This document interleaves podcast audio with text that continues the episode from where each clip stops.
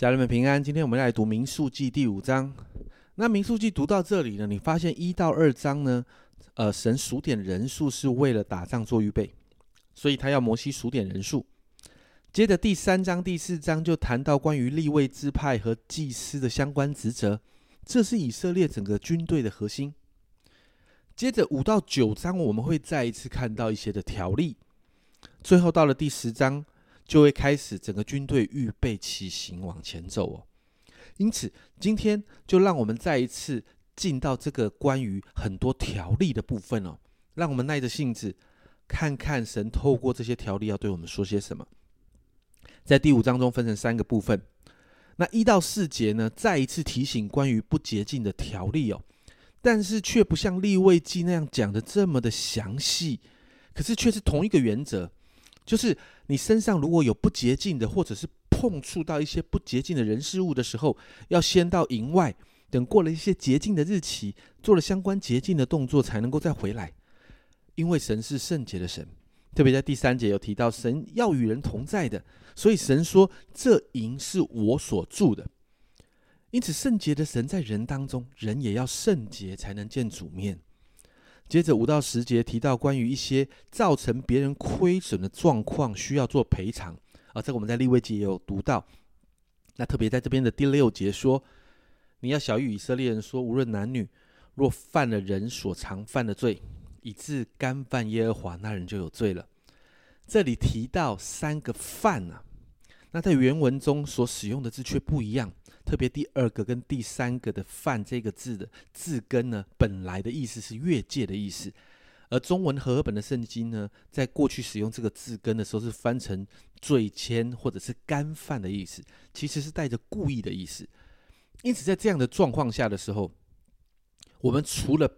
呃要赔偿本人家本来的那个价值，还要额外加上一些呃五分之一的赔偿金额。这是在啊这一段经文所提到的。接着在十一节到三十一节这里，这里提到一个圣经的难题哦，就是丈夫怀疑妻子不忠的时候，就要把妻子带到祭司面前来做一个遗恨的数记哦。那做完这个数记之后呢，妻子如果没有行淫，她就会怀孕；如果妻子有背着丈夫做一些污秽的事，那就会有咒诅。哇，我想很多姐妹，你看到这里，心里一定觉得非常的不舒服，特别是在现在这个两性平权的社会，你会觉得这很难被接受。因此，我们要了解这个经文的时候，我们就必须要从当时的文化背景跟处境来看，在当时啊，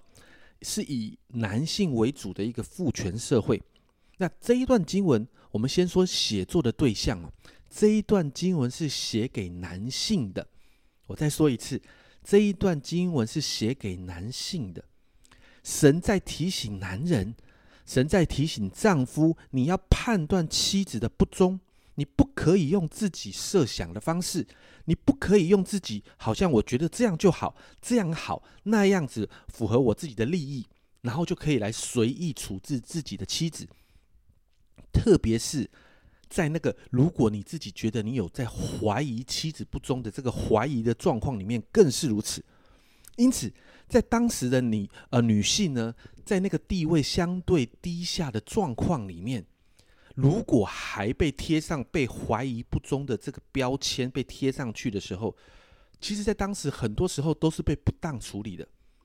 可能是被虐待，可能就呃没有什么对的理由就会被休掉，所以。神定下这个规定，要这个男子要把他所怀疑的这个妻子带到祭司的面前，让神自己来处理。这在当时来说，这是一个很先进的保护女性的一个做法。而且，如果在祭司面前是无罪的状况，别人也就不能够再说三道四了，因为你知道人言可畏。然后这里说到，如果妻子没有不忠。妻子要怀孕，你知道，在当时怀孕被视为一个极大的祝福，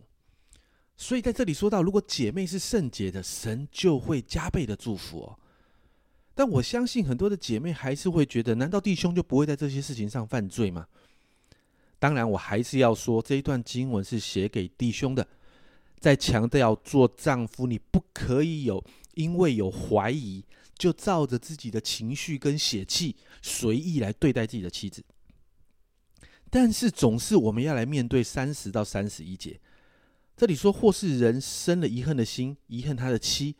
就有这遗恨的条例。那时他要叫妇人站在耶和华面前，祭司要在他身上照这条例而行，男人就为无罪，妇人。必担当自己的罪孽哦！我想很多的姐妹看到这件事情的时候，里面的火又起来了。我们怎么来面对男人无罪这件事？难道做丈夫的就可以随便怀疑自己的妻子吗？我想从另外一个状况来解释这个部分。在《生命记》二十二章，我们之后会看到的《生命记》二十二章提到一个很有趣的东西，是关于男人已经娶了妻，而且已经同房，已经跟妻子发生了关系了。但是却信口开河的把一个罪名、把一个丑名加在他的妻子身上，说他不贞洁。那么圣经上这样说：这一个女子的父亲哦，就是他的岳父，要把贞洁的凭据拿出来，证明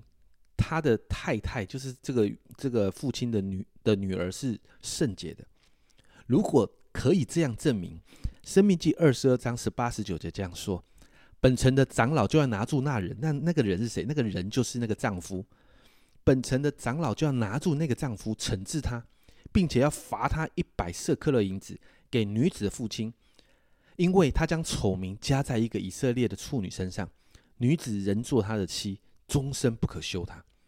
所以你看到，其实神也看重男人不可以随便怀疑，甚至不可以用随便不对的理由来离弃婚约。谈到这里，其实你看见的是神也看重男人在婚姻这个事情上面对神要信实，也是要持守圣洁。其实整个民数记第五章谈的其实就是神是圣洁的，所以我们要圣洁，不单单在身体上要圣洁，这一开始讲的，再来行为上要圣洁，我们不可亏负别人，甚至连思想意念上都要圣洁。因为神透过会幕与百姓同在，如同刚才所提到的，神说：“这营是我住的。”所以在这段经文里面，我们看到神要我们在身心灵上面都要圣洁，好让神可以住在我们当中。这一章所提到的，都是当时迦南地的居民常常犯的一些对他们来讲是很普通的罪。可是神要以色列百姓保守自己，不要犯这些罪，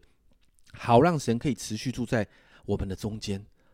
所以，让我们来祷告。让我们可以持续来对齐神，常常求圣灵来光照我们，特别我们里面的心思意念，好让我们可以常常来到神的面前被调整，成为一个常常带着神同在的人。这是阿忠聊圣经今天的分享，阿忠聊圣经，我们明天再见。